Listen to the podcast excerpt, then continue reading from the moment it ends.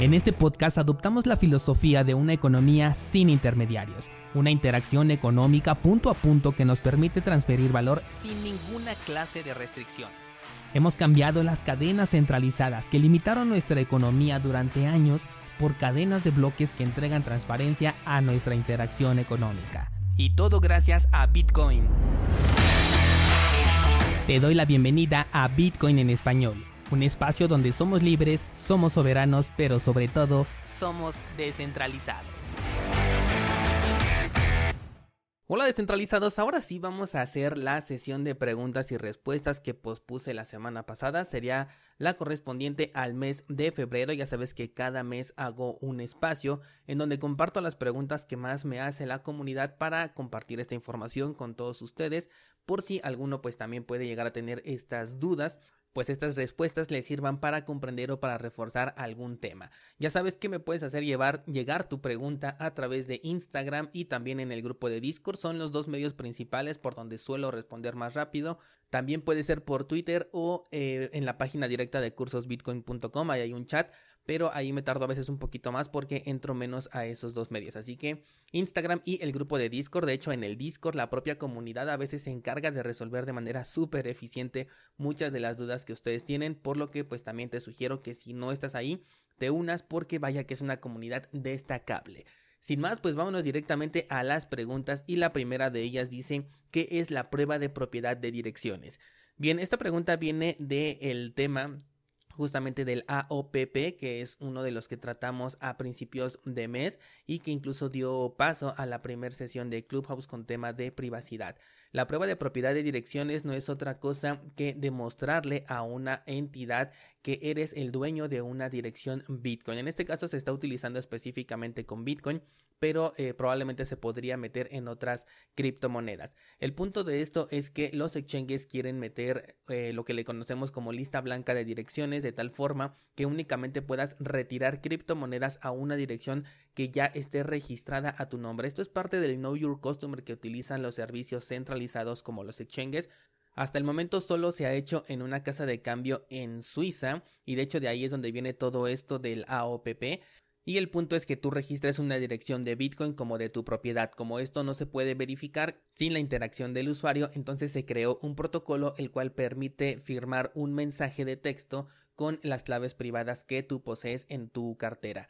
Así que algunas empresas que están detrás del desarrollo de carteras en hardware como Ledger, como Trezor e incluso algunas de las carteras en software pues comenzaron a aceptar este protocolo AOPP para poder demostrar que eres el dueño de una dirección. Esto supuestamente lo hicieron con la finalidad de agilizar las transferencias de un exchange centralizado hacia tu cartera en hardware, pero esto fue muy mal visto por la comunidad, se empezaron a quejar en Twitter al grado de que eh, el 95% yo creo de las empresas le dieron reverso a esto o al menos se espera que le den reverso en el mes de marzo porque las actualizaciones en sus eh, aplicaciones son mensuales, así que prometieron que le iban a quitar el soporte para este protocolo que de todas maneras no te afecta, lo puedes utilizar o no utilizar, pero pues eh, el simple hecho de tenerlo ahí dentro del código pues ya representa como que están a favor de ello, ¿no? Y, y favorece a que los exchanges centralizados pidan una validación de que esa dirección está bajo tu control, lo cual pues es lo último que queremos. Si te interesa saber más sobre este tema, en la primera sesión de Clubhouse de este año tratamos a fondo este tema. Siguiente pregunta dice, veo que le tienes mucha confianza a Cardano y la verdad es que yo lo veo muy débil. ¿Qué opinas? Yo no lo veo muy débil, lo veo atrasado, la verdad. No esperaba verlo de esta manera. Yo pensé que una vez que salieran los contratos inteligentes iba a explotar en cuanto a desarrollos y por el momento no lo han podido conseguir. Yo lo veo más bien como cadena, como que son proyectos que tienen muchísimo potencial pero que los desarrollos han tardado mucho en llegar. Esto puede ser perjudicial a largo plazo porque si los desarrollos no llegan pues la gente se empieza a aburrir. Estamos en un entorno en donde todo se mueve muy rápido e incluso el dinero de los inversionistas. Si no les gusta, si no obtienen ganancias rápidas y ven que en otros lados sí lo están obteniendo, incluso si el proyecto no es mejor o incluso si fuera una shitcoin, el dinero se va para allá. Entonces, Considero que estamos en un sector en donde se tiene que ofrecer algo tangible para que la gente lo pueda utilizar y que vea que realmente se está moviendo, porque de lo contrario puede terminar abandonado. No creo que todavía sea el caso ni de Cardano ni de Cadena, creo que todavía tienen muchísimo potencial. Sobre todo ahorita está perfecto porque como el mercado está marcando una tendencia bajista, al menos desde mi punto de vista, todo el mercado está bajando, así que va a existir menos esta sensación de que la criptomoneda no está creciendo porque pues todo el mercado va hacia el mismo lado, pero cuando por ejemplo vemos que Solana o que Polkadot empiezan a subir exponencialmente y que Cardano se queda es donde se nota más esta diferencia y la gente comienza a migrar, pero en este momento creo que tienen una oportunidad excelente para poder eh, resolver los problemas que tengan internamente y que los desarrolladores puedan trabajar libremente para ofrecernos los servicios que estamos esperando, que por supuesto son exchanges de centralizados, servicios DeFi, eh, monedas estables, no lo sé, todo esto que ya está ahorita de moda, tokens NFT, que esos ya están, esos no me preocupan tanto porque ya tenemos ya varias plataformas, incluso una oficial de Bitcoin en español, entonces ahí no hay tanto detalle, pero con los exchanges descentralizados creo que es el problema más grande porque de ahí ya se deriva todo lo que son los tokens y los servicios DeFi que son lo que hace crecer a un proyecto. Vamos con la siguiente pregunta. Dice, ¿cómo es que un desarrollo tipo hodl hodl se puede sostener si las transacciones son peer-to-peer? Eh, bueno, HODL HODL se maneja a través de un esquema multifirmas en el que una firma viene por parte del comprador, otra por parte del vendedor y una tercera por parte de HODL HODL. Cuando ya se realiza esta transacción, HODL HODL se queda con un porcentaje. Si no me equivoco es del 1%. No he revisado las condiciones últimamente, pero hasta donde sabía era del 1%, entonces de ahí es donde se obtienen estas ganancias. Es una plataforma que sigo utilizando y no dudo en recomendarla al menos al día de hoy. Siguiente pregunta dice, ¿el motivo de la creación de blockchain es la descentralización? Esta es una pregunta mucho más larga, de hecho es un comentario más que una pregunta, pero quise traerlo a este eh, podcast porque me parece importante aclarar este punto. El motivo de la creación de blockchain nunca fue la descentralización. Blockchain no es sinónimo de descentralización en ningún momento, eso es solamente una base de datos que puede incluso ser reemplazada por un simple Excel. Blockchain sin Bitcoin no es más que eso, una base de datos. Pero blockchain cuando le agregamos Bitcoin es cuando se convierte en poderoso porque para poder modificar esta base de datos ya tiene un coste extremo el cual se lo entrega la prueba de trabajo de Bitcoin y es ahí donde se vuelve inmutable. Pero una blockchain puede ser completamente centralizada. De hecho, los países normalmente le están dando más apoyo a blockchain que a Bitcoin, obviamente porque esto sí lo pueden modificar. Ellos cuando saquen sus CBDC o las criptodivisas nacionales, como normalmente les digo, va a ser utilizando blockchain, pero una blockchain completamente centralizada, en la que ellos pueden modificar absolutamente cualquier cosa y va a ser exactamente lo mismo que el sistema económico tradicional que ya tenemos hoy en día, con la diferencia de que la vigilancia va a ser mucho mayor porque allí todo queda registrado y todo lo van a poder ver obviamente ellos. Y para nosotros si es que nos lo quieren vender como, como una blockchain transparente pues solamente tendremos acceso a ciertas funciones. Por ejemplo podríamos ver nada más las transacciones que nos incumben o que nos involucran pero no tendríamos acceso a todo lo demás como si ocurre por ejemplo en Bitcoin la semana pasada les contaba el caso del hacker de la DAO de Ethereum, algo que ocurrió en 2016 y que cualquiera de nosotros puede ir a la blockchain y verificarlo por lo transparente que es. Esto no sucedería con una CBDC. Entonces, blockchain no es sinónimo de descentralización. Su objetivo de creación no fue la descentralización, sino simplemente tener un acomodo de información en estilo de bloques, pero ya lo que le dio ese potencial fue Bitcoin. Siguiente pregunta dice, ¿cómo entro al grupo de Discord? Muy sencillo, escribes en la barra de direcciones cursosbitcoin.com diagonal Discord y listo, ya te puedes unir a esta hermosa comunidad. Siguiente pregunta dice, si compro Bitcoin o cualquier otra criptomoneda en Binance, ¿lo puedo pasar a una cartera fría? Por supuesto que lo puedes pasar y te lo súper recomiendo. No eh, dejar criptomonedas dentro de Binance ni de ningún otro exchange centralizado a menos que estés realizando alguna actividad de trading que es donde ya tenemos que asumir este riesgo, pero bueno, es un riesgo controlado porque solamente dejarás ahí los fondos con los que estás operando. Pero sí, toda criptomoneda que tengas en Binance la puedes mover a una cartera que esté bajo tu control. Siguiente pregunta dice, para comprar en Waves es necesario el Know Your Customer. Esta es una pregunta que se ha repetido bastante, sobre todo porque Waves cuenta con eh, la opción de comprar a través de dinero fiat, pero se llega a confundir un poco porque es un exchange descentralizado. Entonces dicen, ¿cómo es posible que me pidan el Know Your Customer si es una plataforma descentralizada? Aquí hay algo, que no estamos considerando y es que al involucrar el dinero fiat se pierde toda la descentralización, no de la plataforma, sino de la interacción que tú estás teniendo con las criptomonedas. Por lo tanto, tú puedes utilizar Waves de manera descentralizada y sin el Know Your Customer con las criptomonedas, pero si en algún determinado momento quieres utilizar dinero fiat para comprar, pues aquí es donde sí ya tienes que atenerte a las condiciones que ponga la empresa. En este caso, Waves Exchange trabaja con AdCash y el proceso de Know Your Customer está eh, respaldado o está solicitado, más bien dicho, por AdCash y no por Waves Exchange. Vamos con la siguiente pregunta y dice, ¿qué opinas de las ENS y Unstoppable Domains? Las ENS son las Ethereum Name Service, que son los nombres de dominio de la red de Ethereum.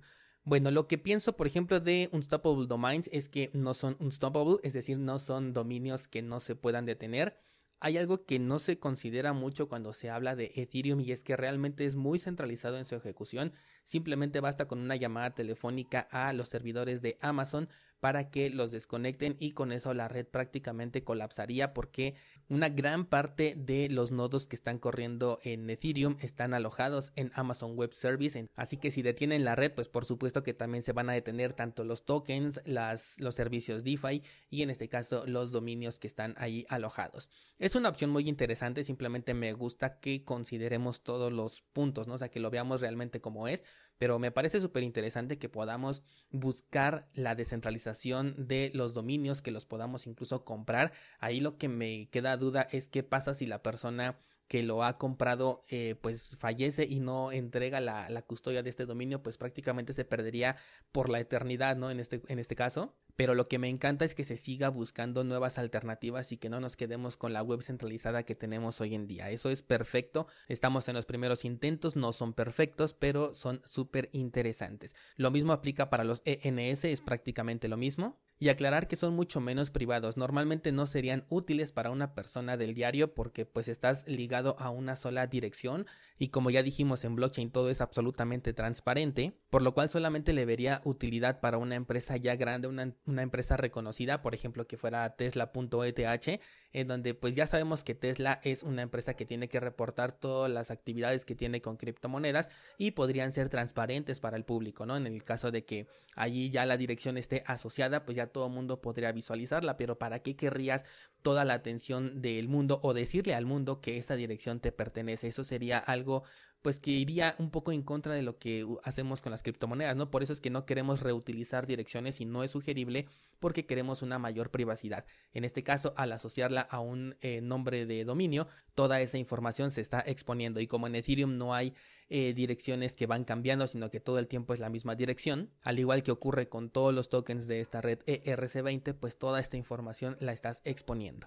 Siguiente pregunta dice, ¿qué opinas de Lemon Cash y su nueva tarjeta Crypto Fiat? Esto ya lo respondí en un episodio la semana pasada. Lemon Cash eh, no es un proyecto cripto, es simplemente una, un banco que te está ofreciendo la oportunidad de vender tus criptomonedas una vez que ya se las entregaste y con ello pues te permite pagar en cualquier establecimiento, pero estás pagando con dinero fiat, o sea, no tiene nada que ver con criptomonedas, simplemente que la fondeas con cripto, pero le estás delegando la custodia de tus monedas a una empresa centralizada que además está en el país icónico del corralito, por lo tanto definitivamente yo no lo utilizaría. Siguiente pregunta dice, ¿cómo puedo comprar en un exchange descentralizado o que no me pida mis datos con mi tarjeta Visa? Esto es una incongruencia, no puede ser descentralizado si al mismo tiempo puedes utilizar una tarjeta Visa. Digo, aquí la respuesta sería, por ejemplo, el exchange de Waves, pero justamente acabamos de resolver ese, ese dilema, ¿no? Que el exchange sí es descentralizado, pero si ya involucras Visa, pues ya van ahí tus datos, aunque a lo mejor no te lo llegase a pedir suponiendo que no te pida este Know Your Customer, que era algo que antes no pedía AppCash. Eh, de todas maneras los datos ya están allí involucrados porque estás metiendo tu tarjeta de débito y con eso el banco automáticamente está compartiendo tus datos y si no lo hiciera digamos que de forma inmediata si hubiese alguna eh, aclaración por parte de la empresa que provee el servicio simplemente una llamada telefónica dicen oye de quién es este número de cuenta y ya dirán ah pues es de tal persona así que se pierde toda la eh, privacidad una pregunta más y dice, tengo algunos cabos sueltos sobre cómo funcionan las direcciones de las wallets, cómo se crean, qué son las semillas de recuperación, etcétera. ¿Podrías explicar todo esto? Por supuesto que sí, pero eso nos da para todo un contenido y de hecho estoy preparando un curso de Bitcoin de manera ya un poco más técnica, que no es como para desarrolladores ni nada de eso, sino es para que eh, las personas comunes podamos entender la parte técnica de Bitcoin y ahí te voy a explicar cómo funcionan las carteras, qué son las semillas de recuperación, de dónde salen, cómo es que eh, se generan y cómo ocurre toda esta interacción que no vemos cuando realizamos una transacción, cómo ocurre por detrás. Si tienes alguna duda específica con respecto a este tema, te sugiero que me la compartas porque ahorita estoy creando todo ese contenido para publicarlo en cuanto termine alguno de los cursos que tenemos ahorita activos que son el de DeFi y el de exchanges descentralizados. Cuando termine cualquiera de ellos dos, inicia el otro curso de Bitcoin desde la parte técnica, así que todavía puedo agregar más contenido si quieres que explique algo en específico. Y bien, pues con esto cerramos la sesión de preguntas y respuestas del mes de febrero. Espero que te haya sido de utilidad. Creo que se abordaron temas muy interesantes en esta ocasión. Cualquier cosa, házmela saber en los comentarios de este episodio o ya sabes los medios de contacto que tienes para escribirme y mañana seguimos platicando.